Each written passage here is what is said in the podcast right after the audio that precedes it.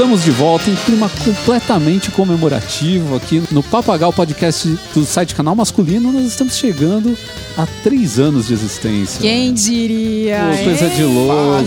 Mas não é só isso, a gente atingiu um milhão de downloads de podcast. Quem diria? A gente juntando todos esses podcasts, já tem 66 aí, juntando tudo, a gente chega a um milhão de downloads. É download Não, pra uma burro. correção. Nós é bom. 65. Sim. Porque foi- é um milhão é- antes desse aqui ser É verdade, publicado. é verdade. Nós é bom, nós é joinha. Opa!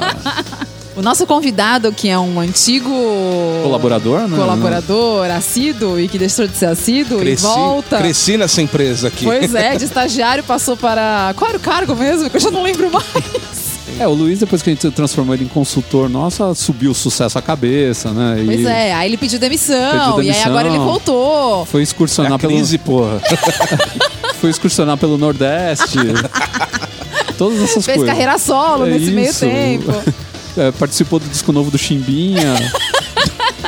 Tudo que não devia afundou a carreira, né? E voltou pra cá agora com o rabo entre as pernas. Me expulsaram da banda, porra. Saí junto com a Joelma. E para mostrar toda a nossa sabedoria, falando desses assuntos que nós abordamos aqui, que vão de moda, tecnologia, comportamento, relacionamento, a gente vai falar de um assunto que é realmente é relacionamento e comportamento juntos, talvez, não sei. Mas é, é aquela sessão que nunca teve na videolocadora, que não era o romance, era o bromance. Vamos falar de bromance. Esse lance muito louco de você de repente encontrar um cara assim numa festa ou um amigo te apresentar e você descobrir que você e o cara tem tudo a ver e você sentir aquela amizade, aquela proximidade logo de cara assim, né? E no nosso segundo bloco a gente passa para outro termo em inglês também, né, que foi Ah, cunhado. porque esse podcast nós vamos gastar nosso inglês. É, as pessoas vão entrar e vão achar que podcast em inglês ou então aqueles de aula de inglês. Aula Seria de bom, inglês. porque são os que batem lá em cima no, Opa, no, olha lá, na iTunes, são os mais ideias para visitados. os próximos podcasts. É, podcast em inglês. o Papo H em aula de Aula inglês. de inglês. A Bárbara Duarte vai explicar pra vocês o que é. Segundo bloco, vamos falar de Early Adopters. Como é que é o negócio? um nome lindo demais e se você não tem ideia do que é, fique ligado no segundo bloco. E nosso terceiro bloco vai ser mais descontraído, porque a gente vai falar de um assunto que a gente gosta muito, que é de música, mas de uma maneira bem interessante. Bem bizarra, né? Digamos assim. Exatamente, seria Bem então o tema estranha. Bandas estranhas de nosso mundo, de meu Deus. bandas bizarras de todos os tempos. Vamos pegar desde lá de trás aqueles caras que hoje você olha e fala "Ah, um tiozinho normal, mas que nos anos 70 o cara era considerado o bizarro maluco. E vamos pegar essas bandas de hoje, que pelo amor de Deus dá até arrepio de ver algumas que, que tem por aí, né? No final do podcast, nosso convidado aqui, não, convidado não, porque o Luiz nunca saiu do staff. O Luiz sempre foi do, do, do, do- Tô na folha de pagamento. tá na folha de pagamento. Ele recebe um, Coitado! ele recebe um real por mês, que é uma. É, é tipo o Steve Jobs, que ele recebia um salário. Um salário simbólico, sabe? Ele recebe um real por mês e ele vai dar uma dica de uma loja virtual muito louca que ele encontrou, que, que vende uns. Um Umas treco muito louco também. Mas, meu, um negócio muito diferente, mas é legal. Eu acho que Pô, em quem, três quem anos, curte um Halloween. dicas, tá bom, né? Pô, É nóis. quem curte Você um tá Halloween. melhor que eu. É isso aí, minha gente. Eu sou o Ricardo Terraz, editor do site Canal Masculino, e nós voltamos logo após a nossa vinheta. Moda, estilo, dicas, grooming, consumo, entretenimento. Papo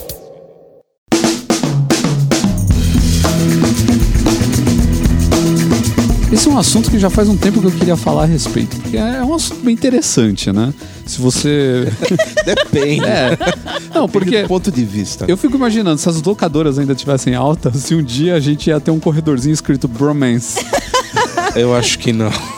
Olha, ia ter coisa pra caramba, hein? E até porque se você parar pra pensar, tem muito filme que tem o lance do bromance. Então se a gente for dar um sentido pra essa palavra em português, né, o bromance, não tem, não tem como ter sentido, né?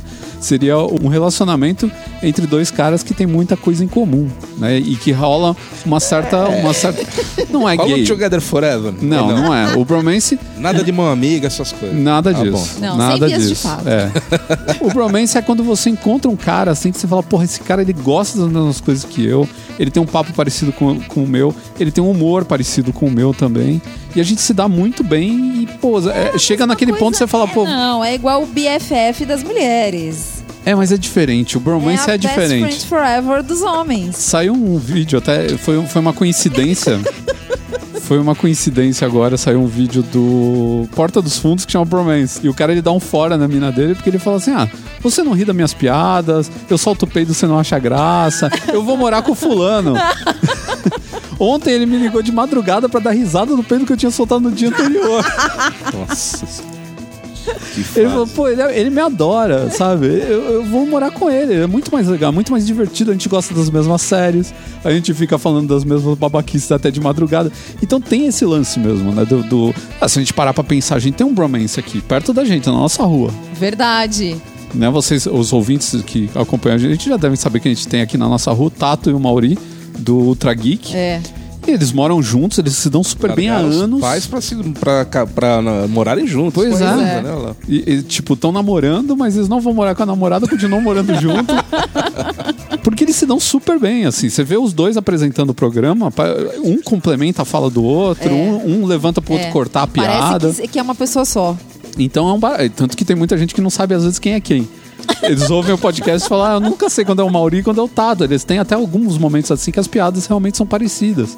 É interessante, né? O termo, ele dá essa conotação meia... Então, eu ia, meia- eu ia falar isso. Eu acho que o, o problema do, do- de quando você fala nesse assunto é que o nome, ele, ele dá uma, uma impressão de uma coisa que, na verdade, não é bem isso. É. O nome Né? é meio viadístico. O- vamos- exatamente. vamos- vamos- então vamos você fala, não, o que, assim que é a isso, né? Você já É. olha com aquela cara meio do tipo, A- a- não. aliás, eu já acho que o rótulo em si já é meio babaca. Que é o bromance? É, por que, que você tem que ficar rotulando as coisas? Porque é engraçado, na verdade. Eu Pelo acho que, amor na de Deus, verdade, pô. é, eu acho que na verdade talvez a, a ideia do nome seja pra tirar um barato. né? Sim, é, mais- eu acho que é Não muito sei. mais esse eu não lance. sei qual é a origem sei disso. também, é. Eu não achei a origem do porquê É, que resolveram dar esse nome. Algum desgranhento que não tinha no ambiente em casa fica bolando essas coisas, entendeu? Só pode ser. Só pode ser. Mas ah, você vai falar que você nunca teve um amigo assim que você falou, caraca, esse É claro cara. sim, é claro. E tipo, vocês se conheceram. É, todo mundo teve, né? É, o pessoal gosta de rotular muito bromance é quando você conhece uma pessoa instantaneamente, É. vocês dois ficam conversando tipo horas a fio. Então, a primeira vez que eu, ouvi, que eu vi isso, que me chamou a atenção, mas ainda não tinham usado esse nome, foi no episódio do Seinfeld, sei lá, deve ser de meio de anos 90, provavelmente, Hum. aquele, eu não sei de que temporada que é. Ele conhece um jogador O de. Keith Hernandez. Isso! jogador de beisebol. E assim, os dois se, se dão super bem logo É. de cara tal. E aí ele fica meio assim, porque ele fala, ele começa a contar pra Elaine, que é a amiga dele, né? Que eles vão sair pra jantar, não sei que dia. É, sei é, que, ele- que roupa que ele vai. e ela fala pra ele, Jerry, ele é um cara. He's a guy, ela fala pra ele. Você precisa parar com isso. Não. Você tá se comportando como se fosse um encontro e na verdade ele é só seu amigo. E depois o cara chama ele pra fazer a mudança da casa dele e ele fala: Não, é cedo demais, eu não posso fazer isso. ele tá confundindo as coisas, ainda não é o momento de eu fazer a mudança dele. Um É, negócio porque assim. mudança é uma coisa que já precisa de um grau de amizade muito É, grande, claro. né? Pra... Então, cara, mas é muito legal assim como Mas eles tem- exploram isso. É, mas tem uns lances engraçados do tipo aquelas reuniões que a gente já passou, do tipo, ah, vamos na casa da minha amiga que vai mais uma amiga com o marido que não sei o que, sabe? Sim. De repente você vai na casa de alguém que você não conhece e tem meia dúzia de casais lá. Uhum. Você fala, puta, vai ser a noite mais furada da minha vida, né? E uma vez eu fui no encontro desse há mil anos atrás, né?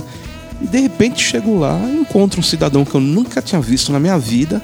E no final da noite todo mundo parava pra ver nós dois conversando, porque parecia que a gente se conhecia há mil anos, sabe? Então é muito e falando legal das isso. mesmas coisas, os mesmos interesses e tal.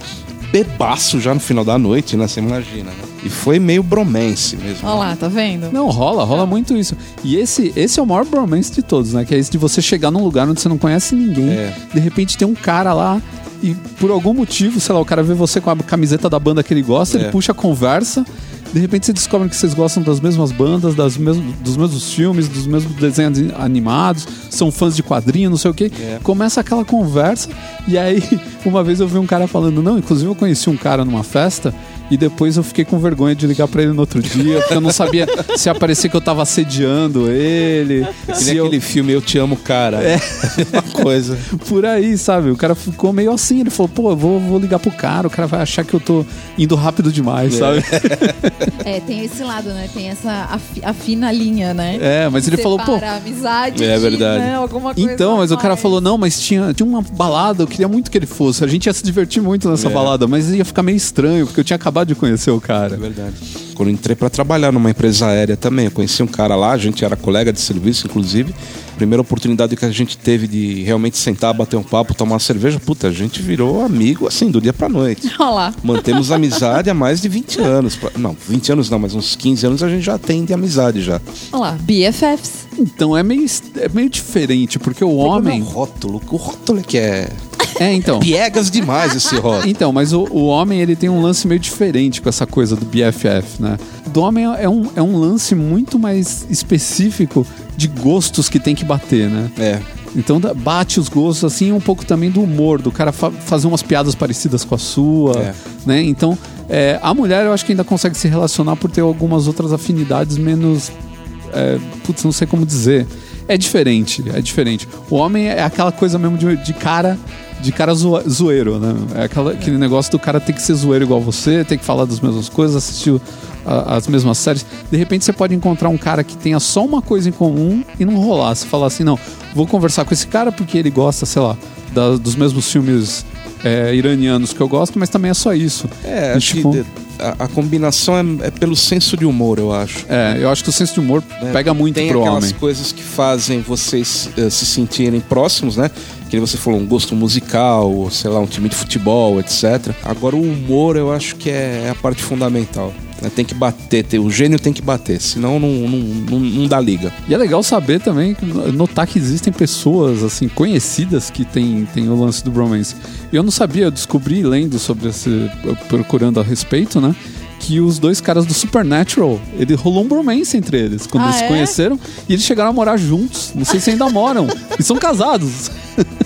Não, mas não entre eles. Não, eles, eles têm mulher, mas tipo, moraram junto uma Aham. época, assim, de tanto que eles se dão bem os dois caras, né? É, na série, pelo menos, eles aparentam ser bem, mas às vezes isso engana, né? Então Pode não ser, dá pra mas você vê que os caras estão aí, quantas temporadas tem? Já 10? Nossa, Supernatural acho que 10. E os caras estão aí de boa. E você vê, às vezes, cenas de bastidores, é super engraçado, os caras zoam pra caramba. Você vê que tem uma, uma- um clima legal É. na gravação. E tem muito ator também, né? Que se Tem. conhece. O, o Andrew Garfield e o Jesse Eisenberg também, quando fizeram o filme A Rede Social, acabaram virando amigos pra caramba, né? Ficaram super íntimos e tudo mais, né? Então tem esse lance também, né? Do cara trabalhar junto e acabar conhecendo melhor a É. pessoa. Do mesmo jeito que às vezes o cara troca de mulher porque fez um filme com a mulher.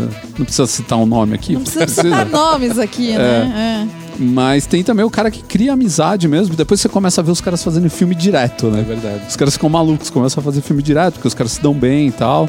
E tem também grandes relacionamentos na literatura, no, no cinema, assim, de personagens fictícios. A gente pode pegar, por exemplo, o Frodo e o Sam- Samwise Gamgee do, do Senhor dos Anéis, que é um bromance que rola ali. Às vezes parece até que é algo mais, mas eu prefiro levar pelo lado do, Melhor, né? da amizade. É, Sherlock e Watson. Sherlock Watson, É. né? E é interessante, né, como os dois, se você assistir a série, inclusive, Na série fica mais claro ainda. é né? muito bromance, assim, os dois eles não tem nada a ver um com o outro e os dois se grudam ali de um jeito que eles... E o mais engraçado é que todo mundo fica a- apontando pra eles, É. tipo, não, vocês. É, vocês- vou, tra- vou trazer umas velas pra Isso. deixar o clima mais, Mais romântico. jantar. Tipo, não, a gente não. A gente não tá junto. Não, mas eu vou trazer, eu vou trazer. E tem também o, se a gente falar assim, um triângulo bromance, que é o... Tem isso? Vou citar agora, isso na ficção, que é o Spock, o Kirk e o Magro McCoy, o Dr. McCoy do Star Trek. Né? Eles são três super amigos, assim. O Magro... Ah, eu acho que o McCoy é um intruso ali. Não, o, o, o McCoy é o seguinte, ele é um resmungão. ele vive resmungando, mas ele gosta dos outros dois do jeito que os outros dois gostam Ah, dele sim, também. É claro. que ele vive brigando com o Spock, mas é aquela briga de marido e mulher, praticamente, né? Eles vivem discutindo e tal. Mas, meu, é, é engraçadíssimo. Na verdade, o pessoal faz aquilo pra ter dinâmica no grupo, Sim, né? claro. Mas eles são amicíssimos, tanto que tem um filme que eu não sei se é o quinto filme, que começa com eles acampando, os três, né? Quem que era o lobinho da turma? Pior é se fosse um Bro- Brokeback Mountain, né? É pior ainda. E a gente tem também muitos é, casos desse tipo também na música, né?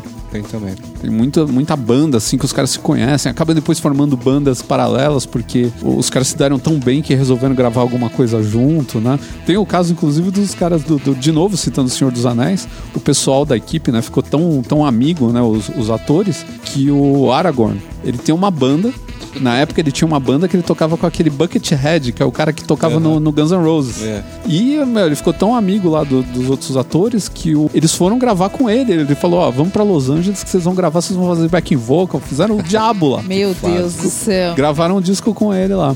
O Luiz citou aqui em off duas pessoas que a gente não pode de- deixar de falar desse bromance, que é sensacional, que é o Sir Ian McKellen e o Patrick Stewart, né? Que são, além de dois excelentes atores, Das figuraças, né? Duas figuraças. O Ian McKellen é gay. O Patrick Stewart eu nunca ouvi falar nada disso dele. Não, mas é eles, assexuado. é, mas eles são unha e carne, né? É verdade. Eles vivem assim pra cima e pra baixo, eles participam de é, maratona, tipo, quando tem essas coisas de, de causas sociais, eles Aham. vão participar juntos. Tem dia que eles saem vestido parecido. É. É, você pega o, o Twitter deles e Instagram, essas coisas, eles tiram foto um do outro tirando um barato, ficam fazendo piada com o que o outro tá fazendo. São dois velho maluco, né? Não, eles- mas eles são muito divertidos, né? É legal. Pô, eu queria. E Você vê, são amigos, se respeitam, Pois é. né? Inclusive eh, mediante orienta- orientação sexual e tal. É. Né? E tranquilo, de boas, né? Pois é. E que alegria, né, cara, chegar nessa idade com, Pois com um é. amigo desse tipo sempre ao lado, né? Porque eles já não são jovens, né? E estão lá prontos pra tudo, sempre Pois dando é. apoio um ao outro, né? Isso é muito legal. Agora eu acho que a gente não pode deixar de citar Barney Stinson. Que é o homem que inventou. Não, ele inventou o Bro Code, né? Ele inventou o o Bro código dos Code, irmãos. mas então, mas o caso, o caso, né? Tô, tô sendo maldosa aqui, tô usando o termo errado. O, o- a amizade dele com o Ted É um ma- bromance. Principalmente no começo, né? um bromance. Quando eles se conhecem, que mostra alguma coisa tal, de quando eles começam a ser amigos. Você assiste How I Met Your Mother, Luiz? Não. Então, então vou explicar pra você e pra quem não assiste. O Barney é um cara que é um mulherengo infernal E que na vida real é gay. e que na vida real é gay, isso que é um barato. Mas ele criou um negócio que é o Bro Code, que é tipo um, um livro com todas as cantadas É um dele. livro tipo, gigante, as coisas... uma bíblia. É, então, tipo, tudo que os bros têm que fazer na vida, assim. E, e tem o, bro- o broth, né, que é o juramento do bro, que ele nunca vai largar os irmãos, os bros, irmãos dele. Tem toda uma maluquice desse cara. Não, e Não, já virou livro de verdade. Tem, é? tem o que livro se de você for verdade. numa livraria, você procurar na internet, tem. É só você, você procurar que você vai achar. E o melhor amigo, e é interessante que o melhor amigo dele é o Ted, que é um cara todo romântico, É, quer que achar é a mulher ideal. dele, né? Mas eles se dão super bem, assim, eles não se largam também no. no- no- Na verdade, os três, né? Que tem também o, o Marshall, né? Na verdade, os três não se largam, mas você vê assim que o, o, o lance mesmo do, do Barney é com o Ted. E ele chama ele de um wingman, né? É o cara que é o parceiro, que é o cara que. Então, quando eles saem, ele tem que estar com o wingman junto. pra ele fazer todas as jogadas dele e ganhar a mulherada do- do- junto, junto com outro cara. Outra série que tem isso também, é uma série que já acabou, mas que tem isso também, é no White Collar. Sim, os caras viram, viram É, um bromance ali também, é. né? Os caras começam. Porque é uma relação que eles têm, que é uma relação profissional, mas que logo já vira uma relação É, mesmo de amizade, é. dos caras não se desgrudarem. E não pode deixar de falar que aí sim é um bromance, é o Joe e o Chandler, né? Verdade, No- nos- verdade. Tem no até aquele Friends. episódio lá que eles começam a se abraçar o tempo inteiro e uma hora eles falam, é, acho que a gente se abraça demais, né? Melhor parar. E você vê, né? O, o Chandler era o melhor amigo do Ross e no final das contas, ele e o Joe, eles desenvolvem É. mesmo um- uma amizade que é aquela coisa assim, meu, sabe? Eles não. não o, o Chandler chega a pagar a- aluguel do Joe, dá dinheiro pro Joe, Dá inventa, dinheiro pra inventa ele, um é. jogo maluco que chama Cups. Pra poder dar dinhe- dinheiro pro Joe. Então o Joe não quer aceitar dinheiro, ele inventa. Então vamos jogar Cups a dinheiro. Aí ele começa a inventar as regras na. na- é, e ele perde toda hora.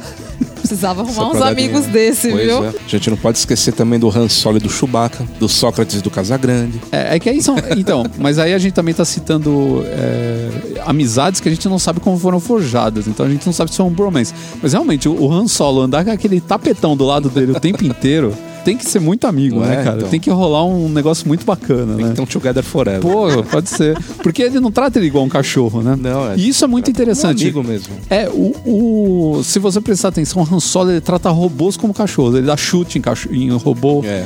Ele pede pra sair daqui, sai daqui, lata velha e tal. E o Chewbacca ele trata como uma pessoa, que é um, é um São Bernardo praticamente, né? É um Wookie, poxa. É um cachorro gigante. Tudo bem que ele tem uma arma lá que cada vez que ele dispara, vai metade de um planeta Pois vai é. embora, né? É, então é melhor respeitar, né? É bom, é. Sua percepção, Luiz. Você acha que o bromance é uma coisa mais de quando você é jovem ou de quando você é mais velho? Você passou de uns 30 anos Né, por Quando aí. você é jovem. Eu acho o contrário. Eu, acho o contrário. Eu Eu acho que assim, você, você quando é jovem, pinta amizade de tudo quanto é lado. Por isso que eu vou te falar agora que eu acho que é o contrário. Eu acho que. Não, pera, pera Tá. deixa, deixa eu terminar. Pera lá, pera Tá bom. Quando você é jovem, pinta amizade de tudo quanto é lado, certo? Aí que você vai ficando mais velho, essas amizades vão se desfazendo, certo? Aham. Alguns vão pra cá, outros vão pra lá, você perde contato, babá, babá. Quem sobra é quem fica pro final da tua vida, Não, cara. tudo bem, esse cara é o seu melhor amigo. Mas isso Eu daí acho foi sendo. As chances de você fazer amizade é, mais jovem são maiores do que depois que você fica mais velho. Então, mas isso que você. Na verdade, o que você falou é, é a explicação que eu tenho pra dizer que é quando você fica mais velho. Porque quando você é mais jovem, você se relaciona muito mais com as pessoas. Você se interessa muito menos pelo, pelos gostos da pessoa e muito mais pelo fato de querer montar uma galera em torno de você. Sim. Né? E aí, disso você vai limando as pessoas que não vão te interessando depois, porque são pessoas que não batem com, a- com, com o seu santo, que nem o pessoal fala, né? Então, fulano não bate com o meu santo, esse aqui eu posso ver de vez em quando, só nos aniversários e tudo mais. E o cara que é bacana mesmo, que é o cara que se dá bem, por exemplo, eu e o Luiz, que a gente se conhece desde 1990. Então, Vocês precisam 26 parar aninhos. de entregar a idade. Vocês precisam então. parar com isso. a gente, pô, a gente se 26 anos. conheceu.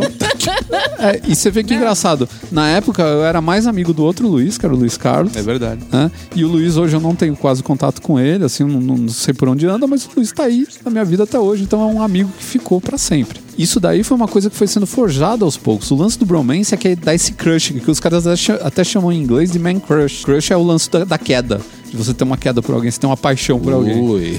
Então, então isso daí pra mim acontece muito mais quando você é mais velho, que você não tá Esse disposto. nome, e toda essa, essa nomenclatura Não, Man desse Crush é negócio bem homo- é complicado. é homoerótico, é homoerótico. É complicado. Então, é, mas o, o- o lance de você encontrar um cara, você não tá mais afim de fazer amizade com ninguém. Se foda, você fala, ah, já tem um amigo demais, não sei o quê. Mas aí que nem você falou, encontrou o cara no evento, nem imaginava, num- num- numa noite aí de um jantar. Mas foi, foi uma noite só. Mas teve outro Foi uma cara. noite apenas. Foi um não man trocamos crush telefone. one night stand. É, não trocamos telefone. É, eu acho, eu acho que o que dificulta um pouco mais quando você tá nessa idade é o lance de que você é mais arisco pra essa coisa de trocar telefone, Não é- de levar o cara na sua casa. Diferente, eu, eu acho que são as peculiari- peculiaridades da vida que não, não fazem a coisa progredir. Que nem a gente é casado, eu tenho filho. Não tem Então, balada pô, pra ir, pra encontrar com o pra ir. cara. Minha Assim. balada agora, velho, é casa, entendeu? A balada tem- agora é botar a filha pra dormir. É botar a filha pra dormir. Eu- além do que, eu não posso sair pra fumar, não posso sair pra beber, não pode fazer mais porra nenhuma. Eu Ó. saio, eu tomo multa, prendo meu carro, entendeu? Então eu fico em casa. Então eu vou localizar. Eu acho então que a gente pode localizar o bromance entre os 20 e os 30 anos, que é a parte que você ainda É, vai em por aí, balada, é. que você ainda faz novas amizades pra É. caramba e que você dá, dá andamento, assim. Eu tenho alguns amigos que eu você fiz ainda nessa tá época. solteiro, entendeu? Você ainda socializa mais. Socializa sai mais. entendeu? Então eu acho que a chance de você fazer novas amizades ainda tá legal. Agora, depois dos 30, velhão, ou você mantém ou você descarta,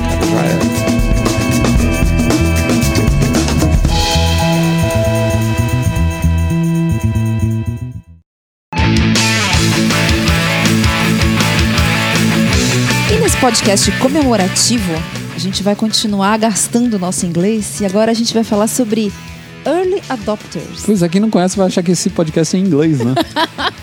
É, quando pelos tópicos, tranquilamente. pois é.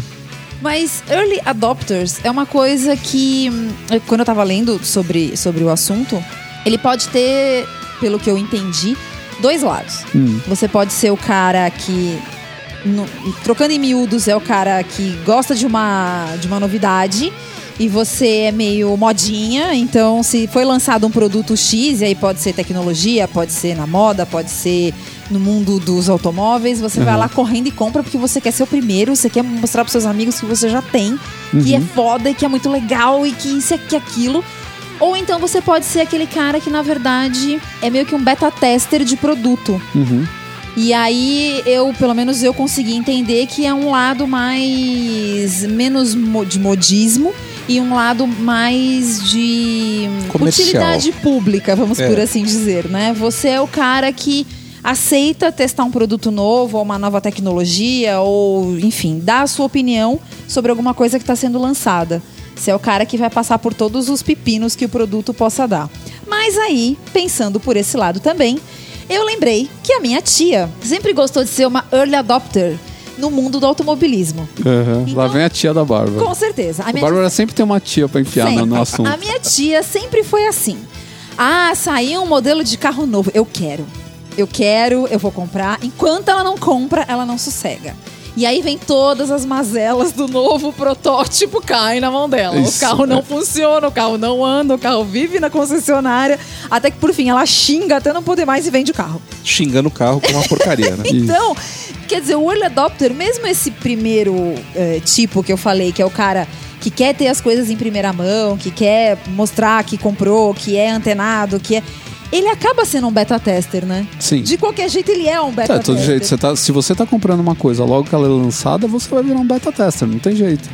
Porque você vai pegar todos os problemas que, aquela, que aquilo vai apresentar que não puderam ser simulados ou imaginados por quem, por quem Desenvolveu é, o desenvolveu o produto. Que é o caso ah, quando saem as atualizações, por exemplo, de sistema, sistema operacional novo, que todo É. mundo fala, não baixa agora, É. não baixa agora, É mais ou menos espera a mais mesma um coisa. pouco. É que foi o caso, por exemplo, o caso mais recente aí do Windows 10, né? Foi uma febre, não, vamos baixar, vamos baixar, e o pessoal não baixa. Aguenta mais um pouco. É, É, mas- meses é que tá dando pau. É, sempre tem. É, você pode ter. Você tem. O Early Adopter geralmente ele tá presente na tecnologia, né? Onde mais tem o Early Adopter, né? Mas a gente tem muito na, na indústria automobilística e a gente pode até falar, não, não é o termo que se usa para moda, mas a gente pode falar que existe na moda também, né? O cara que logo que sai uma tendência, o cara vai lá e já compra o guarda-roupa inteiro e começa a usar. Existe um outro nome na moda para isso, mas não é exatamente um early adopter, é um cara que é o trendsetter, que é o cara que na verdade lança a tendência. É, ele lança a- aquela moda. É, então ele pega, ele pega uma coisa que ele nota que está começando a, a pipocar e ele transforma aquilo realmente num- numa tendência. Então ele usa antes de todo mundo, porque ele notou que aquilo tá, tá começando a aparecer no mercado, as pessoas estão começando a pensar naquilo como uma coisa bacana, e depois ele acaba transformando aquilo. e- Ele vira né, um, um exemplo para os outros e todo mundo começa a usar. E como é que ele faz pra divulgar isso? O, o próprio uso dele, o próprio uso das roupas. Ele é o próprio outdoor dele mesmo. Ele é o É. outdoor dele mesmo. Geralmente o cara para ser um trendsetter ele tem que ser um cara ou conhecido, um ator, um jogador de futebol. é, por exemplo, se você pegar, sei lá, o Messi com o terno de bolinha dele, aquela vez que ele foi receber lá a premiação. Não É. deu certo. Não deu mas- certo, mas de repente se as, pe- as pessoas achassem que aquilo era algo demais, muita gente desceu o pau também, então não ajudou, né? eu fui um deles, que eu achei É aquele que, terno é, terrível. Vamos combinar que foi meio esquisito. né? Isso. Mas o Cristiano Ronaldo é um cara que pode lançar moda sim. Pode usar algo antes e todo mundo fala, opa, sabe? É, O, o Beckham. Beckham, o Beckham é um falar trendsetter. exatamente É, pô, isso. total, assim, muita Então, coisa mas do aí eu questiono. Ele faz isso por conta ou tem alguém por trás, será? Eu acho que tem gente que tem coisa por trás. Tem, né? As próprias É, marcas. um, um consultor, né? É, um né? É. personal stylist, alguma coisa. Não, às assim. vezes a própria marca chega pra você e fala assim, ó, É. é o seguinte, eu quero que você use esse tênis aqui, porque a gente quer fazer isso bombar. Então, onde você for, agora você vai com esse tênis e você vai ganhar um milhão pra fazer isso. Não pra você, porque vo- descalço. não pra você, Luiz, porque você é um zero à esquerda, mas pro Beckham sim. então os caras soltam uma grana na mão do cara e falam, ó, daqui de agora em diante você só vai usar esse tênis. A gente quer fazer isso aí bombar. Seis meses depois o negócio tá bombando e dá certo. É. Pior que é, dá certo. costuma dar certo, né?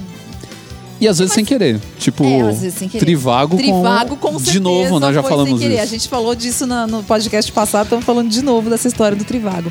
Mas realmente, tem coisa que a gente não sabe, né? Não tem como você prever o que, que vai, se aquilo vai virar ou não. É meio que, sei lá, uma conjunção astral, e aí as coisas acontecem. Mas e, o, o early adopter, eu acho legal uma coisa que a gente ainda não ouve falar muito, mas a gente já comentou em um podcasts passados aqui, que são aquelas quando a gente falou de Patreon e hum, Kickstarter. Sim. É, o Kickstarter e, e esse- nesses projetos de crowdfunding que você acredita numa ideia e você ajuda a financiar essa ideia e você ganha algumas coisas em troca. Né? Sim, às vezes você, ganha o produto antes de todo Isso, mundo. antes de todo mundo. E aí, de novo, beta tester. Você Sim. vai ser o cara que vai testar antes de todo mundo, vai dar sua opinião. O produto vem você com coisa a achou. mais, porque você era um dos caras que ajudaram, então ele vem com funcionalidades que as outras pessoas não vão receber. Ou então o produto vem e ele vem, por exemplo, você comprou um novo tocador de MP3, ele já vem com fone de ouvido, todo mundo vai receber só o, o tocador. Mas para você veio com uma coisa a mais. Tem um monte de coisas aí para esse cidadão que ajudou.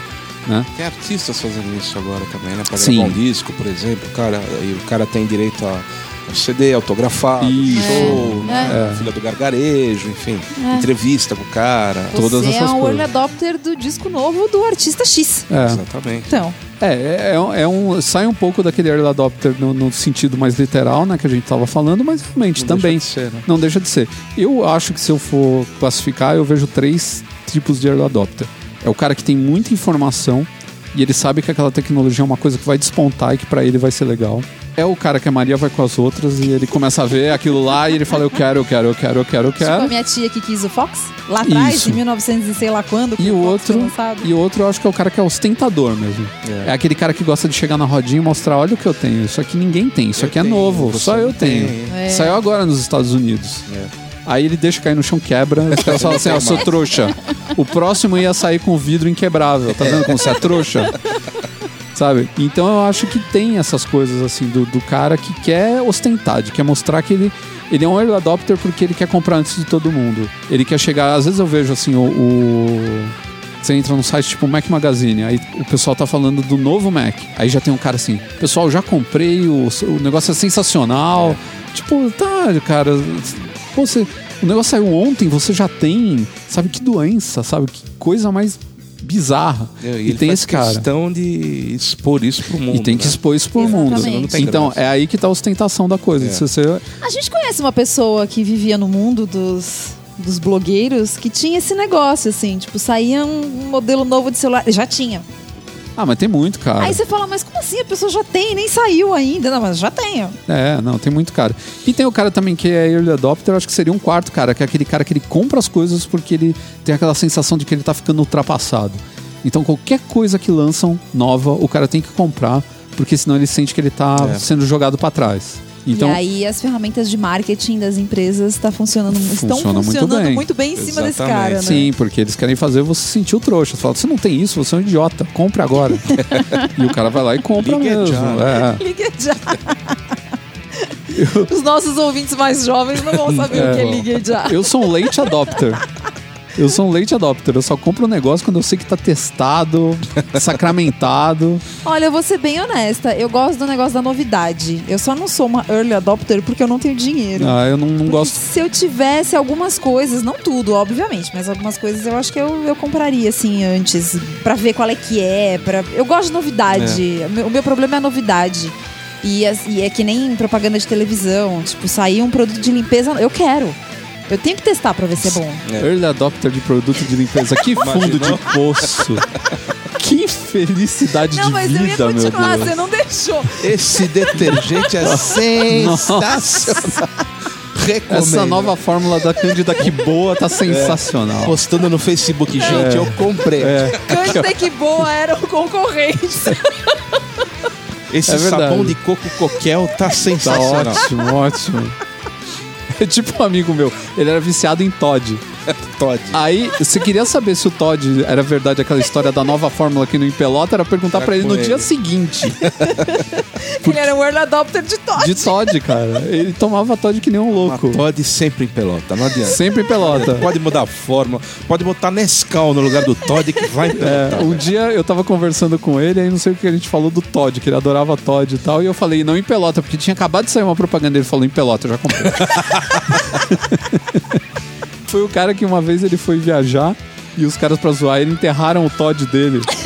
Só que durante a noite choveu, eles tinham marcado, eles tinham marcado com X o lugar onde tinha o Todd. E choveu e sumiu o X. Esquece e o nunca Todd. mais encontraram o Todd. Ele ficou com crise de ansiedade o resto do, do- do feriado todo, Não coitado. tinha mais Todd. Não tinha mais Todd pra ele. Tá louco, né? Então, e essas são as, as tristezas de ser um early adopter. Do, Essa conclusão incrível.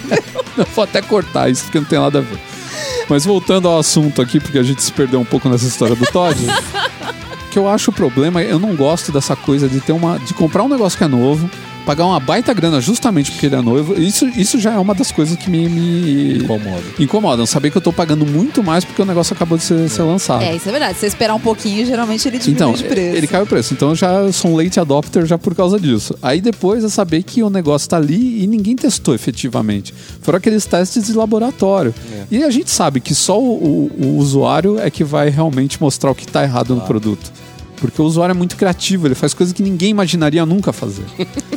Pior que é Isso é verdade. verdade. É tipo a história do cara que processou uma empresa que fazia motorhome porque ele dormiu no volante, bateu, caiu num penhasco com o motorhome e ele falou que ah, ele achou normal porque não tinha nada escrito no manual que não podia dormir dirigindo. ah, tá.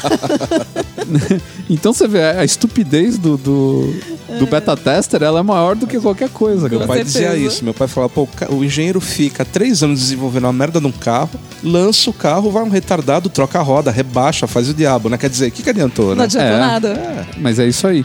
E tem coisas, às vezes, que você não consegue prever no, no laboratório, né? Por exemplo, eu tenho um exemplo clássico, assim, que eu acho muito legal, que é a história do cara que comprou um carro que tinha acabado de ser lançado, assim, tipo um, um Honda, alguma coisa assim. E ele mandou uma carta pra empresa uma vez falando que, olha, quando eu saio com o carro e eu compro sorvete de creme, o carro não anda depois. Por quê? Aí os caras falaram, meu, isso é um absurdo. Se fosse qualquer empresa. Não, mas olha só, como você. Quando você, você tem que ter uma, uma postura legal como empresa, né? Os caras falaram, meu, tem alguma coisa errada. Troca o sorvete. É, então, os caras falaram. Aí o cara mandou, aí ele falou. de flocos. Ele falou, quando eu compro de qualquer outro sabor, o carro anda. Quando eu compro de creme, o carro para. Aí os caras falaram, pô, tem que ter alguma coisa, alguma explicação pra isso.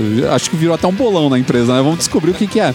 Mandaram um engenheiro, o cara senta- ficava sentado do lado de cara o dia inteiro anotando tudo que o cara fazia pra tentar descobrir se tinha alguma, algum procedimento. No final, o que, que eles descobriram? Quando ele ia bu- buscar sorvete de creme no mercado, como o sorvete de creme vendia muito, ele ficava na frente do mercado. Os outros sa- sabores de sorvete não tinham um, um coolerzinho ali, um- um refrigerador ali na frente. Eles ficavam lá no fundo. O que, que acontecia? Ele parava o, o carro no estacionamento do mercado, ia até lá no fundo, voltava, passava no caixa e pagava. Ele demorava muito mais. O carro esfriava. O carro tinha um problema de superaquecimento. Para os caras foi ótimo. Eles, porque isso daí nos Estados Unidos pode dar até processo. Você compra um carro, não tá funcionando direito, o cara vai lá e te processa. Nos Estados Unidos os caras te processam por qualquer coisa. É. Tanto que tem que ter aquelas plaquinhas no chão de, de mercado quando passam o, o pano úmido, porque falam que o que se processa de, de mercado, de tipo, ah, tava andando, caiu uma lata na cabeça, ele podia ter morrido. Lá é assim, então eles têm todo esse cuidado. E os caras falaram, pô, vamos descobrir o que, que é. E descobriram mesmo. Era porque Olha o carro superaquecia. Ei, Se eu não me engano, no, no Japão, se o veículo apresentar o mesmo problema ah, três vezes, você pode pedir um novo veículo. Ah, isso é uma coisa legal. legal. Né? E dão, né? É Muito nem aqui. legal, é. Não é que nem aqui. Então, mas por quê? Porque é, uma, é um país desenvolvido Civilizado. Sério? Civilizado. Civilizado. É. e onde se respeita o consumidor. Porque Claro. pra mim isso é respeito ao consumidor. Se o negócio tá dando problema, você tem que ir lá e trocar. A falha é sua, não é mais a falha do, do consumidor. Eu acho incrível aqui você comprar alguma coisa e o negócio tá problema, você tem que ir lá e provar que tá dando problema. Sabe, esperar não sei quantos dias porque vão mandar, vão pegar o seu produto, mandar pra um laboratório onde eles vão ver o que tá acontecendo. Não, cara, não tá funcionando. Isso não, voltando, né, experiência Ao de compra. Podcast anterior, Exato. nossa, os assuntos estão todos ligados. É Sempre. uma loucura. né, eu tô infeliz com a compra. Eu não vou falar bem da sua empresa Claro. pra ninguém, eu não vou indicar esse produto pra ninguém. Se você trocar, é muito fácil. Né, Uma vez eu vi um, um jornalista falando, né? Ele foi uma vez num grande mercado aqui do Brasil Olha lá, numa gre- uma grande rede varejista. Isso. Ah. e o que aconteceu foi que ele foi trocar uma garrafa térmica que tava com problema. Porque a garrafa térmica às vezes não, não segura né, a É, temperatura. é. Isso pode acontecer, é uma coisa até comum. Chegou lá, os caras falaram pra ele, tá, onde tá a nota fiscal? Ele falou, putz, esqueci em casa. Ah, não tem como o senhor pegar, olha, minha casa tá meio longe daqui, vai demorar muito, dá pra trocar? Aí, pera só um pouquinho, chamou o gerente, o gerente, não, pô, troca aí pra ele, trocou pro cara. Ele falou, meu, quando eu cheguei em casa eu peguei a nota fiscal e descobri que era outro mercado. Era uma outra grande, outra re- Grande rede varejista, né? grande rede varejista. isso. Mas ele falou, eu só compro nesse mercado agora, os caras me trataram com tanto respeito, com tanta, sabe... Por que, que eu vou comprar em outro lugar? Eu sei que se eu tiver qualquer problema, eles vão me trocar facinho. É, isso é legal.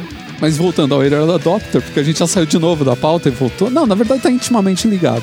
Então, eu acho que tem esses tipos de caras, assim, que são os Early Adopters, e acho que cada um tem a sua importância. Eu acho que principalmente esse cara que identifica a coisa logo no começo, compra e serve como beta tester, que faz a alegria de todos os outros que não compraram, porque vão comprar um produto melhor depois. Você, por exemplo, né? Eu, principalmente. É, então. Acho que tem o outro cara, que é aquele cara que é o ostentador, e esse é bom pra gente rir da cara dele, quando ele descobrir que o negócio não vai funcionar direito, ele vai ficar ostentando essa porcaria. E tem o outro que a gente falou, que é o cara que gosta de ter tudo antes de todo mundo. Isso daí, às vezes, se for uma coisa muito constante e muito forte, acho que ele tem que se tratar. É o caso, o caso psiquiátrico.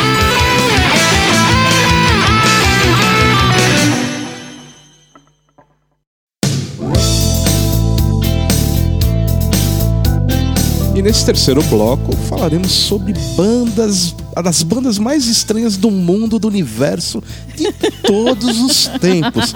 Aquelas bandas que a gente. Saudade de ver o Luiz falando gosta. essas coisas. Aquelas De bandas que a gente tempos, até é gosta, bom. mas não. Alguma coisa não encaixa. Não, não é assim. Ó, por exemplo, algumas eram bizarras na época e hoje são tranquilas, porque já, já tem coisa tão bizarra a mais. É, pois é, então.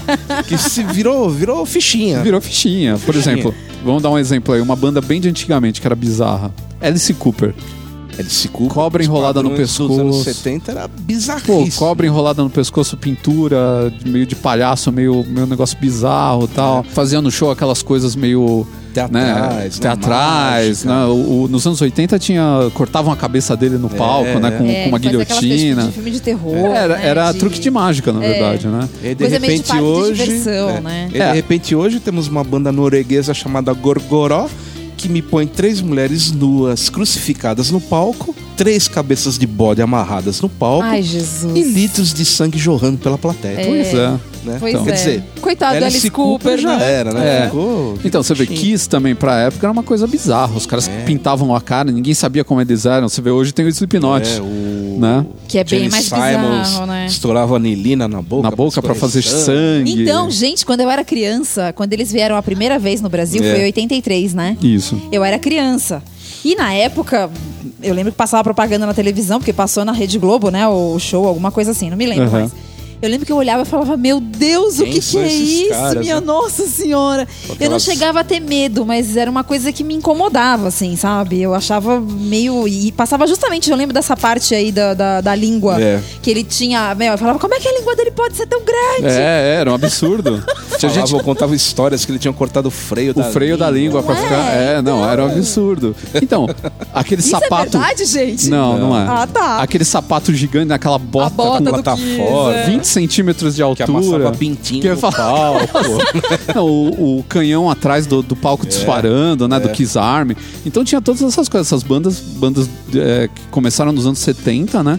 E, pô, pra época, pessoal de ouvir, ouvir aquilo e falar, nossa, que coisa de louco, olha o show desses caras, É. que maluquice e tal, né? Tinha o lance deles descerem da, da iluminação, né? Sim, Tinha um show do é. Kiss que tocava aquela música que não tem nome, né? Que é uma música de, de abertura do show, que eles tocam na guitarra e eles descem junto com a iluminação até o palco. É. Pô, eram coisas que pra época, assim, eram bem É, estranhas. era As pessoas louco, não né? estavam acostumadas a isso. Mas se você pensa que a gente vai falar só de bandas de metal? Claro que não. Não vamos falar só de bandas de metal, nem bandas de também, rock. não, mas isso, isso é bizarro de uma maneira totalmente diferente, cara. Né, Valesca Popozuda, essas coisas assim. É bizarro de um jeito que não deveria existir. É um bizarro ruim, não é um bizarro bom. Eu vou falar de Dead or Alive.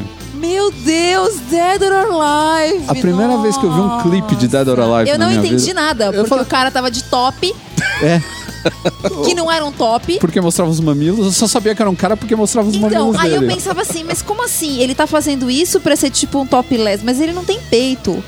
E eu ficava tentando entender por que, que era aquilo, mas aquilo era tão legal e aquilo tocava o dia inteiro. A, A Bárbara falava, tá "Poxa, falando de um bacana." clipe. Eu tô falando de um clipe que chama Come Home With Me Baby. Que fez. Quem, quem não lembra de. Bom, quem é mais jovem, né? Ou, ou quem não lembra disso, é só colocar no YouTube e procurar Dead or Alive Come Home With Me Baby. Gente, Primeiro- é muito bom. Não, primeiro, O você não vai saber se é um cara ou uma mina. cabelão, que era a coisa mais linda naquela época. E eu, eu olhava e falava, gente, mas é um cara, não, é uma mulher, não, mas não tem peito, não, mas tá de top, não, mas. é, é, meu, era, Tipo era o Dee muito louco. Snyder do Twisted Sister. Putz, isso Twisted Sister não, pode Twisted ficar. Sister é demais. Twisted né? Sister não pode ficar de fora. Cara, era uma banda sensacional. É, uma banda existe até hoje, eles estão tocando, então o É. show deles tá bem bacana. Sabe o que é mais engraçado de Twisted Sister? O quê? Era uma banda que, por causa do visual deles, eu não, eu não ia muito com a cara da banda. Tinha algumas músicas que eu gostava, que eram aquelas mais óbvias. Só que porque se vestiam, se vestiam como rádio. travestis bizarros. É, e eu, eu não gostava daquele, daquele visual do Dee Snyder. Eu achava aquilo muito feio, muito. É óbvio. É, a ele ideia era essa. conseguia o objetivo dele. Ele mas, já é feio, né? Ele conseguia piorar, né? mas aí depois eu fui descobrindo como que é a pessoa dele, Não, né? E ele é um cara é um cara muito legal. muito né? legal, Hoje muito eu já tenho inteligente. outra visão, mas assim, na época. eu Ele não deu um pau no, no Al Gore na época, né? Verdade. A, a esposa do Al Gore na época época, quem tentou censurar tudo quanto foi banda de heavy metal, né? Sim. Que foi daí que surgiu o selinho do Parental Advisor, o caramba, É. né? É. Que depois foi, as foi chamado ao bandas. congresso pra depor. Pra depor, e ele deu um É. depoimento incrível. Não, ele deu um depoimento meu. Ele é muito eloquente, né? É. Ele fala muito bem. E um conselho pra vocês aí, é, se conseguirem, eu acho que no YouTube tem esse depoimento do Tem, acho que tem sim. Se vocês procurarem, vocês acham. E No uma coisa. Netflix tem. No Netflix tem também. E uma coisa legal é que o, na época as bandas começaram a brigar pra ter o selo, porque É. isso queria dizer que eles eram bandas fodas. É verdade, é. né? Então os caras falam que as bandas todas começaram a colocar palavrão nas músicas, porque pra eles Só era pra ganhar o selo. só pra ganhar o selinho, né? Então foi um tiro que saiu pela culatra, né? É. Mas a gente tem também dos anos 80, é, o Culture Club também era outra banda que tinha um vocalista. Deus Culture Club, é verdade. Você olhava pro, pro cara e você falava, meu, é um cara, é uma mina, é- o que, que é isso? É animal, vegetal, mineral? Com as trancinhas, né? Com as trancinhas, com visual muito louco. Eu gostava, Boy George, eu né? achava muito legal. Era. é. E outra banda também dos anos. Putz, dos anos 80, ah, como eu amo. É. outra banda dos anos 80 que era bizarra também era o Flock of Seagulls. Quem? Nossa, verdade. Flock of Seagulls. Seagulls. É uma banda que tem uma música que chama I Run. Que você já ouviu um milhão de vezes. Você já ouviu um milhão é de só você vezes. procurar aí no YouTube. É, E eles tinham um vocalista que tinha. Putz, o cabelo é dele era. inexplicável, gente. era Sem imagem é inexplicável. Era assim, o cara, ele contou uma vez como é que foi que ele criou aquele cabelo. Ele tinha colocado um monte de laque no cabelo e colocou o cabelo todo pra cima, comprido. Então ficou um cabelão assim, todo arrepiado pra cima. Diz que o baixista de zoeira foi lá e deu um tapa na cabeça dele, a frente do cabelo caiu e criou um bico de pato. E assim ficou. E assim ficou o cabelo do cara. Ficou com aquele bicão de pato assim dos lados. Ele parecia o galeão com bica da escolinha do professor Raimundo. É, era mais ou menos Mas isso ne- mesmo. a banda pegou tanto que tinha cara que fazia cabelo daquele tipo e ia no show Ah, da tanto banda. que o Chandler no Friends tem um episódio que ele aparece que com ele cabelo tá daquele jeito. cabelo Flock of Seagulls. Então, né? Fase, né? Naquele filme também, o Afinado no Amor, também o É uma- mesmo. tem um cara que é balconista de um, de um serviço lá, ele fala: "Você é fã do Flock?" Fala pra um cara. não, mas eu já vi, né? é, mas eu já vi que você é. que o cabelo do cara não tem como não dizer, né? Esse bloco vai ficar grande, porque só agora a gente tá chegando aos anos 90. Não, isso porque a gente não falou de muita coisa dos anos 70 e 80. Tá, né? mas pode falar mais pra frente também. Não estamos fazendo é, Não é linear. década, não tá linear a coisa. Mas eu gostaria de. Uma coisa, assim, que uma banda que pra mim é, abriu os anos 90 de uma maneira espetacular foi Dread Zeppelin. Que era um Frankenstein Era- que misturava Elvis Presley com Led Zeppelin. É, segundo a história que o próprio Tortelvis, que era o vocalista, Tortel. o Tortelvis contava a história de que ele foi abduzido por alienígenas. Ah, com e que eles, certeza. eles refizeram a forma dele porque eles falavam que a forma do Elvis era a forma perfeita do ser humano. e que eles diziam que ele só devia se alimentar com cheeseburgers. Por isso que ele era gordo daquele jeito. Então ele era um. E litros de Coca-Cola. E né? litros de Coca-Cola. Então ele era uma, uma versão do Elvis gorda pra burro, muito mais gordo do que aquele Elvis dos anos 70, que todo mundo lembra, né? E que cantava músicas do Led Zeppelin. Pois é. Então era o Dread Imagina o cara Zeppelin. cantando Starry to Heaven com a voz do Elvis. Com a voz do Elvis. Deus. E meio reggae. ritmo de reggae. E ritmo de É reggae. verdade. ritmo de reggae. Eu não lembro muito bem dessa banda, assim. Eu lembro um pouco deles porque eu não tinha muito saco de ouvir, mas... Que bom que você não lembra. É, então, mas eu lembro um pouco. Eu E outra da figura coisa- do vocalista. Outra coisa divertidíssima é que ele tinha um cara na banda que eles- o cara era pago e tudo mais, e ele só servia pra trazer toalhinhas para o É Tortel. verdade. Meu Deus. no clipe ele Meu aparecia, Deus, que inutilidade. ele só fazia isso, ele só trazia toalhinhas para o Tortelvis. Também dessa mesma época aí de começo de anos 90, a gente tem, por exemplo, o Guild War. Que era uma banda que, hoje, se você for ver, é uma banda que vai te lembrar o Slipknot. Os caras usavam máscara, É, umas máscaras meio de monstro e tal. Falavam que o show era uma coisa de louco, você saía Quem todo melado. Do War era o Beavis and Butthead. Isso, eles Só Mas gostavam eu acho muito. que é, onde difere é que Guild War era nojento. Era nojento, eles gostavam de nojeira. não tem essa- esse lado nojento. Ele Não. tem o lado do, do terror, assim, que eu acho É, que é a um diferença teatrão, das né? duas Um bandas. é. É. É, os dois são teatrais, só que o Guar era mais exagerado, né? Era uma coisa mais. e exagerada. Mas mais... eu acho, eu acho que, se a gente for parar pra pensar, acho que o começo dos anos 90 foi a época que mais teve, né? Banda bizarra. Sim, se a gente pegar o Ministry, por exemplo. É. Hoje, se eu ouvir Ministry, você até acha normal, mas a primeira vez que eu ouvi, eu fiquei maluco. Eu falei, cara, o que, que é isso? Eu vi um, um show do Ministry, eu não conhecia a banda. Aí eu tava assistindo um. Eu tava numa casa que chamava Retrô. E os caras estavam passando no telão um show do Ministry. Eu falei, meu, o mundo tá acabando, só pode ser. que é aquele som. É, o ministro era uma coisa meio mundo acabando mesmo. Os caras falavam que Ministry era o, som do, era o som do fim do mundo. É, quando o mundo acabasse, era aquele som que ia fazer. É um show muito absurdo. Tem dois bateristas no palco. Um baterista tá vestido de executivo, o outro de presidiário.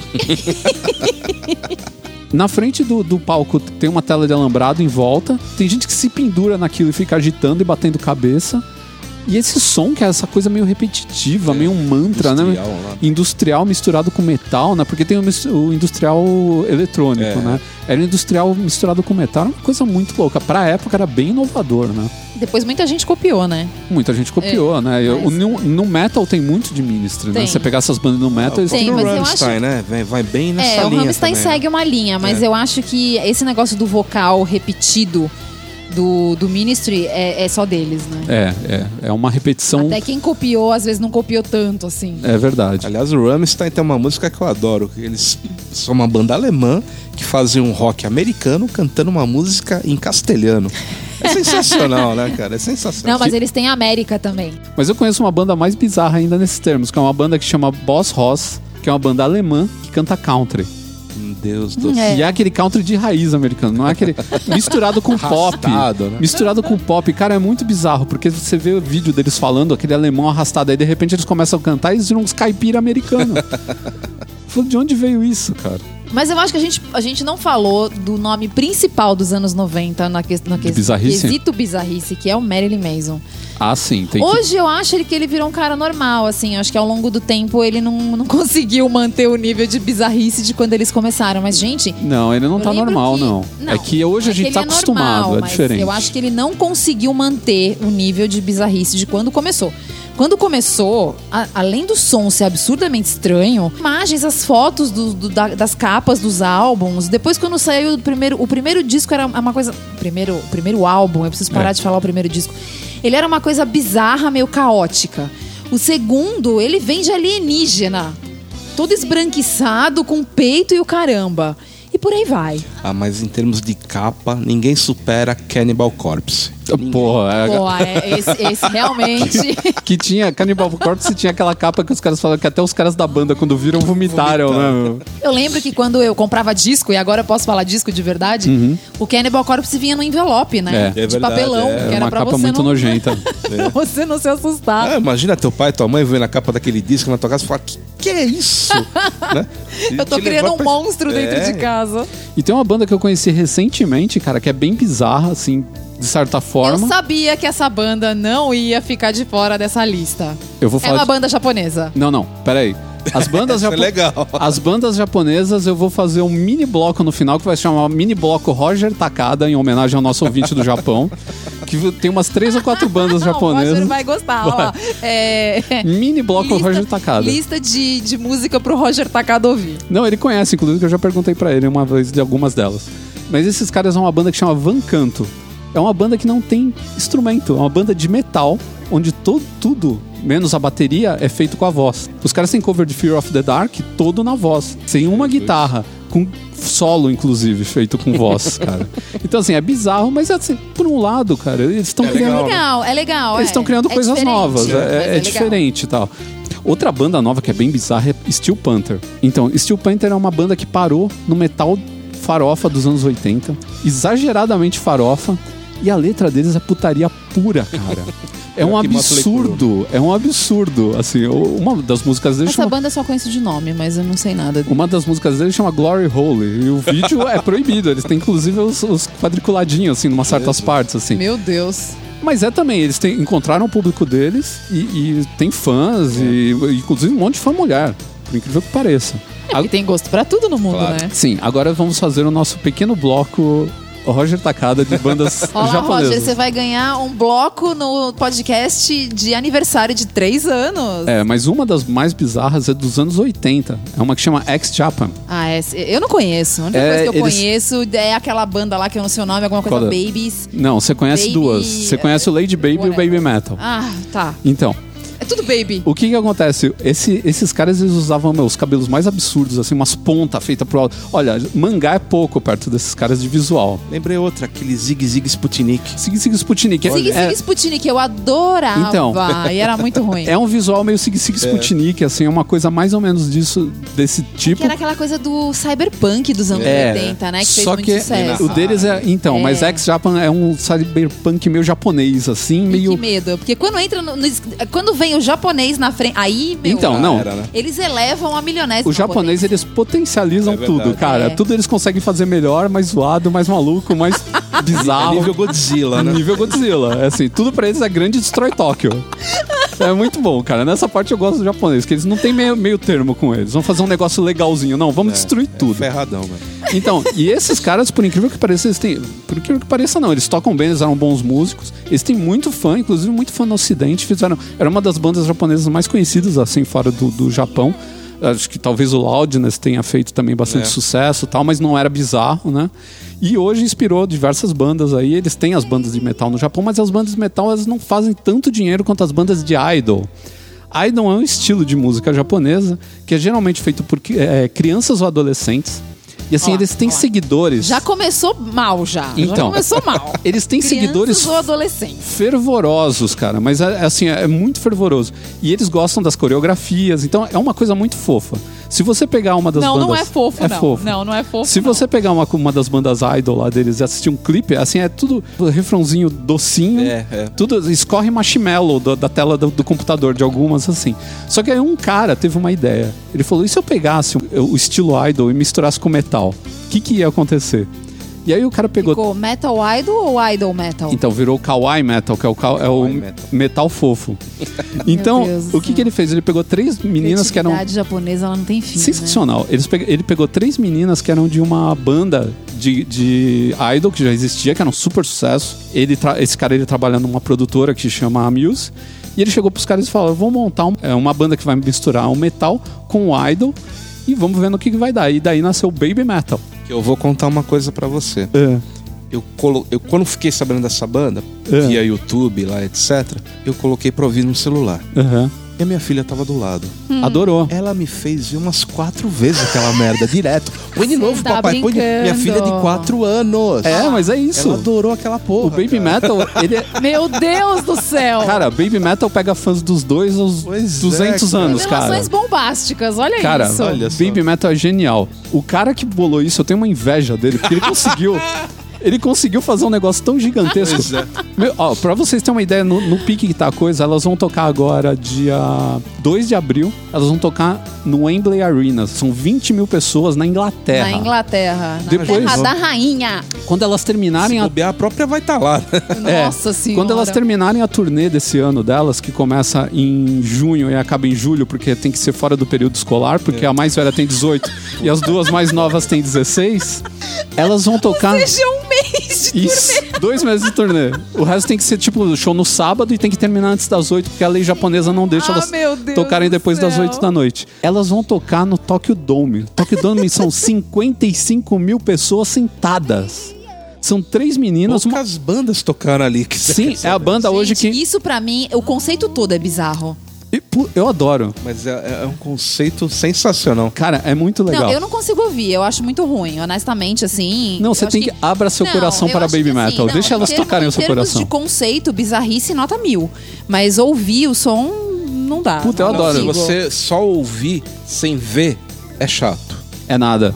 Eu acho Você- que é chato. Eu acho que a imagem é, deixa a coisa mais fofa. Sim, realmente, deixa muito mais aceitável. Agora só ouvir. Eu Mas não, eu- eu comecei- Não aguentar também. Não. dançando junto. Não, não, não. Isso aqui é engraçado. Isso não é Baby Metal, isso é Lady Baby. A Bárbara tá confundindo. Ah, Lady Baby é uma tá. outra banda que apareceu também de Kawaii Metal, só que tem um cara que é o Lady Bird, que é um É, cara todo cara barbudo. barbudo É. Não, e ele dança junto com as meninas e vestido de mulher, É, cara. É é, muito é. bom, com aquelas Com aquela roupinhas de sainha, japonês. tipo, de escola, não, né? essa é uma, não, essa é uma banda, eles são underground. É, o Lady, tá. Lady Baby é Ah, underground. então eu tô confundindo as duas. É que eu já Não. vi essa outra também. Não, Baby Metal lá no Japão é gigante. É essa show daí eu já vi É, uma vez o desculpa. show. Isso. Eu inverti a coisa também. A minha filha gostou da outra. Do Lady do, do, do, do- Baby Metal. Ah, do Baby Metal. É, é. Então, Que é o barbudinho dançando lá. não, esse é o Lady Baby. É o Lady Baby. Ela gostou do barbudinho dançando. Isso, é. Ela Então, curtiu o barbudinho. barbudinho. Não, mas Ah, tá, tá crescendo também. Vai chegar lá. Eles estão indo bem. Eles estão indo bem. Fica ele e mais duas meninas pulando pra cá. Não, pra cara, é genial. Eu não sei de onde tirar essa ideia, mas, meu, o cara é muito engraçado porque ele faz tudo com um sorriso no rosto, É, com uma satisfação.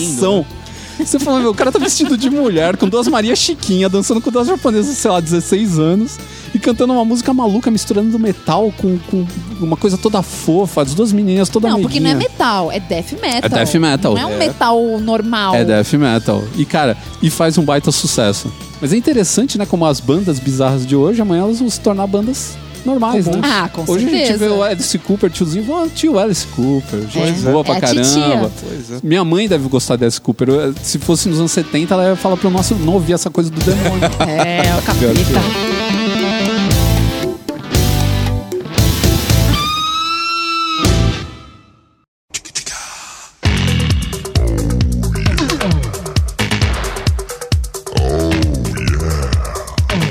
Chegou aquele momento sagrado no nosso podcast, aquele momento de ler os e-mails e as mensagens que nos foram enviadas para os nossos ouvintes. Mas antes de tudo, acho que é melhor a gente fornecer todos os meios de contato, né, para quem Fornecer. é, né? Olha Meu. Deus!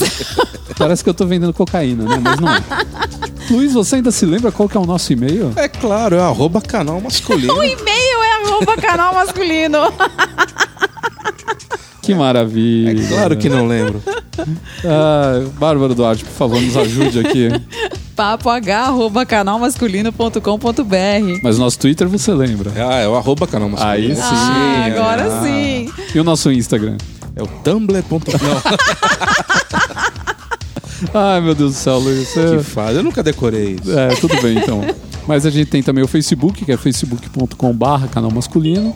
A gente tem o Tumblr, se você quiser fazer parte dos 3.600 pessoas que fazem Ok. parte do nosso Tumblr. É, isso aí. É. Esse carro É, do Batman, canalmasculino.tumblr.com Tem também a iTunes Store, onde você pode deixar a sua opinião lá sobre a gente, colocar as estrelinhas e ranquear a gente de uma maneira mais satisfatória. Hoje nós estamos muito bem colocados, mas nunca é demais, né? Passar o Jovem Nerd nunca é demais. É, claro que não. Passar o, o, o Moção.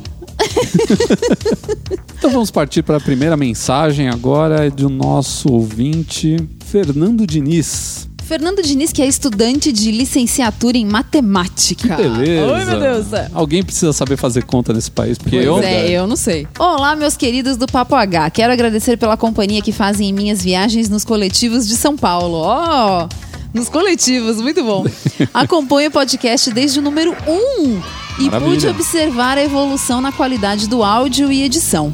Assim como o amadurecimento no formato do programa. Parabéns! Imagino que devem dedicar um bom tempo para disponibilizar os podcasts. Considero o Papo H como um podcast de cultura integral, abordando qualquer tema que seja pertinente ao universo masculino. Sempre aguardo pelo próximo. Gostaria de escutar mais sobre sugestões de visual para quem está acima do peso. Sobre o último episódio, senti falta de comentários sobre um filme que sempre me recordo ao pensar na sessão da tarde. Curtindo a vida doidado. Todo mundo falou isso, que a gente não falou de Curtindo a Vida. É que a gente já falou tanto desse filme, e inclusive em outros podcasts que a gente participou, que a gente acabou deixando ele de lado. É mas verdade. merecia sim. Não, é, esse filme é, É sei hora lá, concurso. ele é hora concurso, né? Você viu que vai ter o dia agora em Chicago? Vai ter três dias de comemoração Vão, dos vão ter 30, três dias. 30 anos de Curtindo a Vida Doidado. E vai ter, inclusive, eles vão recriar aquela cena da parada na rua. Ah, eles é? vão fazer aquela cena pra galera ver. Muito legal. Como pode, né? Um filme virar um ícone, Um né? ícone. Pois é. Cara, tá no Pois coração é. de todo mundo. É, apesar que meu personagem predileto É o é, o Ed? Rooney. Ah, o Ed Rooney é Ed sensacional. gente. Eu adoro aquele diretor. Aí, só terminando aqui, né? Ele cita Curtindo a Vida Doidado e que, aliás, faz parte da trilha sonora do podcast. Sim. É, pois é. Au, au. PS, demorou para fazer. Ah, não, de novo não. Ó, é o negócio é o seguinte: eu não vou fazer ringtone nenhum com a minha risada, entendeu? E ele ninguém que vai me compraria. pagar nada e tá tudo resolvido. Vocês querem pagar alguma coisa? Um dia vocês convidam Olá. a gente, pagam a pizza em algum lugar bem legal. Pronto, Ele tá resolvido. pagaria. E o PS2? PS2, cadê o estagiário? Olá, Luiz! Não, estagiário não tem mais, pô. É, não, Não, tem não é mais, Tem mas mais porque, ficou- porque o Luiz subiu de cargo. Mas, É verdade, é verdade. mas no nosso coração você ainda é o estagiário. O eterno estagiário, né? Tá certo. Aí ele dá um forte abraço a todo mundo, um forte abraço pra ele também. Ele falou do podcast de plus size, né, o pessoal acima do peso. Eu quero muito fazer um podcast e eu acho que eu devo chamar o Dudu Salles pra participar desse podcast. Verdade. Seria é, bem legal, do Papo de bem Gordo. legal, então. Vamos aguardar a agenda. Vamos ver, eu vou falar com o Dudu e vamos ver se ele participa aqui com a gente. Olha lá, a gente tem aqui a- a- uma dúvida do Lucas Cassiano de Oliveira. Se não me engano, já mandou, eu tô, tô reconhecendo esse nome, acho que ele já mandou É, e-mail pra é gente. estranho. perguntando aqui sobre coisas relacionadas a estilo. Então deixa eu ler esse, esse e-mail aqui que eu acho que vai valer a pena. Bom dia, Ricardo. Cara, preciso tirar uma dúvida com você. Acompanho o seu site já faz um bom tempo e já até fiz maratona de podcast. Opa. Muito obrigado. Obrigado. Inclusive, o 65 tá demais. E por reconhecer seu trabalho, queria saber se pode me ajudar, claro. Onde trabalho não requer uma vestimenta extremamente formal, mas também nada muito relaxado. Um jeans e camisa social, uma calça china e um sapato mais comportado vai muito bem. O problema é que eu não consigo encontrar opções de cores ou estampas. Será que você poderia me esclarecer, tipo com as lavagens de jeans, quais camisas ficam boas? Ou me mandar algumas imagens, algum post que não tenha lido? Porque estou usando camisa branca direto achando ser um coringa. Espero que, não, que tenha sido claro. Fico no aguardo. Não, né, realmente a camisa branca, todo mundo tem que ter uma boa camisa branca, né? Para colocar no seu guarda-roupa, principalmente é, no trabalho, né? Mas você pode optar aí por outras coisas, por exemplo, aquela azul clarinha também é muito boa, porque também combina com tudo. A China ela pode ser kaki, né, que é aquela cor de poeira que o pessoal fala, né, em- se não me engano, em indiano quer dizer poeira. Você pode ter al- algumas eh, com cores que sejam sóbrias também, marrom, eh, marinho e etc. Camisa, você hoje em dia para trabalhar num lugar que seja um pouquinho mais mais arrumadinho, você pode ter com micro estampa mas as cores geralmente vão ser marinho, preta, marrom, esse tipo de coisa assim para ficar numa, numa escala assim mais é, sóbria, né? Ficar uma coisa séria. né? Não dá para ter nada muito, não vou falar para você comprar camisa vermelha, esse tipo de coisa. Você tem que trabalhar de uma maneira bem né, discreta, não pode ser um cara com com vestido que nem uma alegoria de escola de samba. Sapato que vai muito bem são sempre os de amarrar ou então os tipo mocassim também sempre de cor escura ou assim num claro, se quiser um caramelo fica bem também. E você pode combinar com jeans, que o jeans também, esses tons de marrom combinam muito bem. Só no jeans, que tem que evitar lavagem muito forte e rasgado. Geralmente os jeans escuros são os melhores jeans para você fazer combinações para trabalho, porque eles são discretos, não fica aquela coisa parecendo que você vai para uma balada depois, por exemplo. É aquela lavagem mais ácida, né? Isso. Que ela não fica muito legal. É, como é um negócio também mais descolado, você pode usar camisa, camisa listrada, mas não pode ser aquela coisa com uma cara muito tropical, sabe? Tem que ser uma coisa mais com cara de escritório mesmo. Você pode usar camisa preta, mas também não pode entrar naquelas de se vestir todo de preto, ficar parecendo segurança de boate, esse tipo de coisa. Mas dá sim, se você comprar. Eu acabei de fazer um post com dicas básicas para montar um guarda-roupa neutro. Eu vou te passar o link e você vai descobrir aí que tem bastante coisa para você utilizar. Então, um grande abraço, é o Lucas Cassiano de Oliveira. Agora, uma mensagem enviada lá no site, nos campos de comentário, por Heitor Marques. Queridos bem vestidos. Olha isso. Opa! Mal sabe ele. Né? A gente tá de Ricardo. chinelo. Regatona. Opa. Ricardo, não fique com ciúmes, mas só ouço esse podcast pela eletrizante voz e risada da Bárbara. Oba! Olha só. Eu tô falando, é o ringtone. Brincadeira no só. Curto demais a pauta e opiniões de vocês. Dicas valiosas que nos fazem sentir bem. Sobre más experiências de compra, já tive muitas, mas destaco uma. Comprei um sapato Samelo Ih, Samelo, Ixi. ficou feio, hein? numa loja própria para numa loja própria para ir a um casamento no qual eu era padrinho. Por sorte, resolvi usar efetivamente uns dias antes e fiquei surpreso quando o verniz rachou feito piso de açude do, Nordeste. Caramba, que comparação. O sapato ficou uma tristeza e muito maior a minha quando a loja se recusou a efetuar a troca imediata. Expliquei que comprei exclusivamente para um evento, mas insistiram que a lei permitia um prazo de 30 dias para troca e que enviariam o sapato para a fábrica primeiro para avaliar se caberia a troca, Ó, o que, que eu falei? Que que eu acabei de falar. É. ignorando os explícitos pedaços pendurados do verniz, né? É, devolveram dinheiro com 45 dias mais ou menos. Olha Nossa. que sacanagem. Mas ficou a imagem do negócio que não, se, não está nem aí para você, desde que se prendam as leis, né? Isso aconteceu há uns 8 anos e até hoje não entrei mais numa loja da Samelo. Tive que ficar com o valor imobilizado ao, ao- ao comprar outro sapato na concorrente ao lado, além da frustração de não poder mais é, contar mais né, com o modelo que planejei. Indubitavelmente, as marcas que se preocupam com a necessidade do usuário são as que permanecerão nesse mundo cada vez mais competitivo e destrutivo, né? Beijo Bárbara. Meu Deus, não mandou Olha, beijo pra barba. Meu, Olha não devia só, ter lido O o pessoal e-mail tá desse cara. É, tá muito é. abusado. Não mandou um abraço pra gente. tá o cara acha que é assim, né? Que é assim, que a gente não tem sentimento também. Se eu fosse o dono da Samela, eu nem tinha devolvido o dinheiro. Cara, mas ó, você vê, isso, isso é, para mim é um problema muito grande do Brasil, que é esse negócio de você ter que provar que, sabe, que É, o a, negócio culpa, tá a culpa é sempre sua, né? o ônus, né? É, não, não, não. Não, Eu digo o- assim, a culpa do, do produto ter estragado é sua. É, a culpa do você que defeito causou o é defeito, sua. é. Então eles vão primeiro analisar pra ver se realmente não foi você, Pra daí depois ver o que vai acontecer. É a história que eu falei do botão da calça. Gente, o botão da calça caiu. Fui eu que arranquei? Claro que não. Não, né? Por que, que eu arrancaria o botão de uma calça? Não faz sentido. Então, então assim, tem umas coisas que você olha e você fala, gente, não tem cabimento, sabe? Mas é Brasil, né? É, Então. Pois é. Infelizmente, ele teve aí que ficar com o dinheiro dele retido durante esses 45 dias. Coisa, nos Estados Unidos você tem 30 dias, né? Quanto tempo você tem pra devolver Eu não aqui? sei, nos Estados Unidos. Não, aqui você não pode nem devolver. Não existe a, a- a Política de previsão de devolução. devolução. O que É existe é, semana, no online. aqui. Não, no online você pode devolver. Até sete dias, é o direito de arrependimento, porque como você não tá vendo o produto, né? Você não pega ele na mão, ele pode não ser aquilo que você esperava. Então, quando você faz uma compra por e-commerce, existe essa previsão. Você devolve simplesmente sem explicar por quê. Agora, no mundo físico, aí, aí é do jeito que Deus quer. Porque uma vez eu vi um documentário, era um documentário que o cara fez porque ele queria conhecer a Drew Barrymore. Meu Deus. Era o sonho da vida dele. E pior que o documentário era legal, era divertido tal.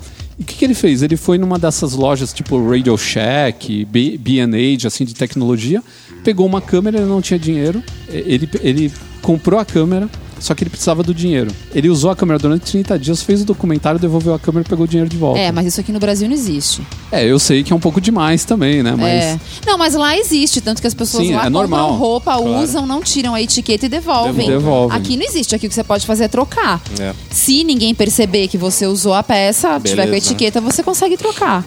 Mas mesmo assim existe toda aquela burocracia de que, na verdade, ah, a troca de 30 dias ela não é prevista no Código de Defesa do Consumidor, é só em caso de defeito. Você, as lojas fazem uma benesse de darem esse direito para É. você de ter comprado e não gostado, ou não serviu, ou não era a cor que você queria, enfim, alguma coisa assim. Porque pela lei, realmente, essa troca de porque eu não gostei ou porque eu me arrependi, mas eles não é que eles vão te devolver o dinheiro, eles vão trocar por outro produto. Aham. Isso pela lei não existe. E às vezes as coisas, mesmo que você tem direito, é tão complicado, tão burocrático, que você perde é, a vontade. ultimamente eu já não ando mais tendo paciência para as coisas, não. É assim, ou eu não compro, ou se eu comprar e der errado, deixa aí. É. eu deixa também- aí, porque não tem mais saco. Bom, infelizmente esse é o país que nós vivemos. Vamos, vamos ver se o pessoal agora votando certo nas próximas eleições, a Será? gente melhora isso aqui um pouquinho. Será? Hum. Mas é, então o problema é que a própria mentalidade do brasileiro não é boa pra esse tipo de coisa. É. Sabe, não é só governo que tá errado. A gente tem coisas erradas em várias camadas da sociedade, do Nós comércio. estamos errados, Nós- que ainda não fomos fazer uma marcha lá em Brasília para tirar aquele bando de corrupto de lá. Ixi, nem vamos entrar nesse, É. nesse aspecto, porque Então. é, nós vamos é, alongar demais esse nosso podcast.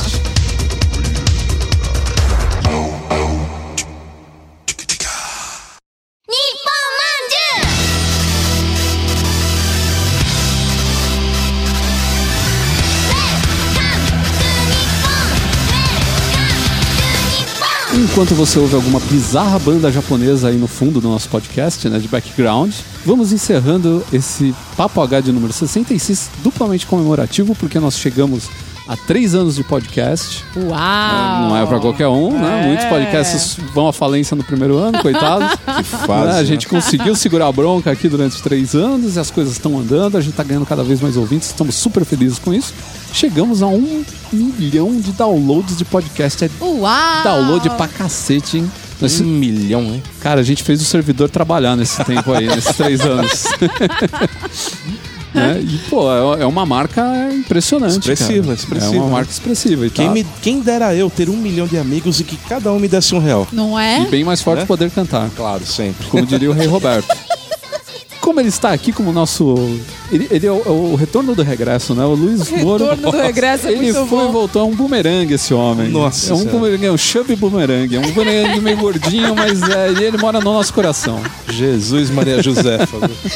Então é isso aí, ele tá aqui, então eu vou pedir pra fazer as honras do- da dica final. Pô, a dica final eu achei num site. trickortreatstudios.com É, o Ricardo vai colocar o link depois pra vocês darem uma é olhada. trick or treat de, de sustos ou travessuras, né? Que eles falam em inglês, É. né? Que eu achei super interessante. É um site de venda de máscaras. Mas não é qualquer máscara. Não, não, são máscaras personalizadas, máscaras de filme de terror, própria Ed do Iron Maiden, tem o Ghost, né? O, o Papa Emeritus lá do Ghost.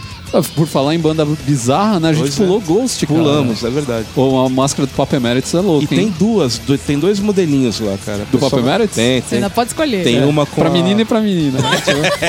Rosa e azul, é isso? Tem, é. É, eu achei interessante pelo preço em si. São máscaras que estão na faixa aí de uns 50, 60 dólares, se eu não me engano, dependendo da máscara, né? Quer dizer, mesmo com o real é, em baixa, né? Não é nenhum absurdo, assim, se o, o nosso ouvinte tiver algum amigo que vai pro, pro exterior, ou ele mesmo vá, né? De repente quiser trazer uma pra fazer a festa na, naquela festinha Oh, de Halloween. família, é, pro Halloween, alguma coisa do tipo e tal. Pô, achei bacana pra caramba, fica a dica aí. É, melhor do que com aquelas máscaras de plástico da 25 de março, né? Que É. gruda na cara. Do japonês da Federal. né? Isso. Nossa, é verdade. ah, então é isso aí, minha gente. É, nós chegamos ao final do Papo H de número 66, comemorando aqui com a presença ilustre do nosso, do, do nosso eterno companheiro aqui, porque ele esteve um tempo ausente, mas nunca deixou de, de- de a gente se comunicar, né? Da gente ficar combinando aqui e agora surgiu essa oportunidade de ele Pois é, voltar aqui então. para participar de mais um podcast. Uma oportunidade comemorativa. Sim, é. eu fiz questão, inclusive. Falei, pô, esse é o podcast que tem, tem que ter o Luiz de volta aqui. E eh, ele vai participar de outros também, porque a claro, gente vai chamar sempre, sempre que ele que tiver. aparecer a oportunidade, estaremos aí. Claro. Maravilha, então. Então é isso aí, minha gente. Um abraço a todos. Até o próximo podcast. Tchau. E para vocês fica um pensamento aí. Lá até vem. o próximo podcast.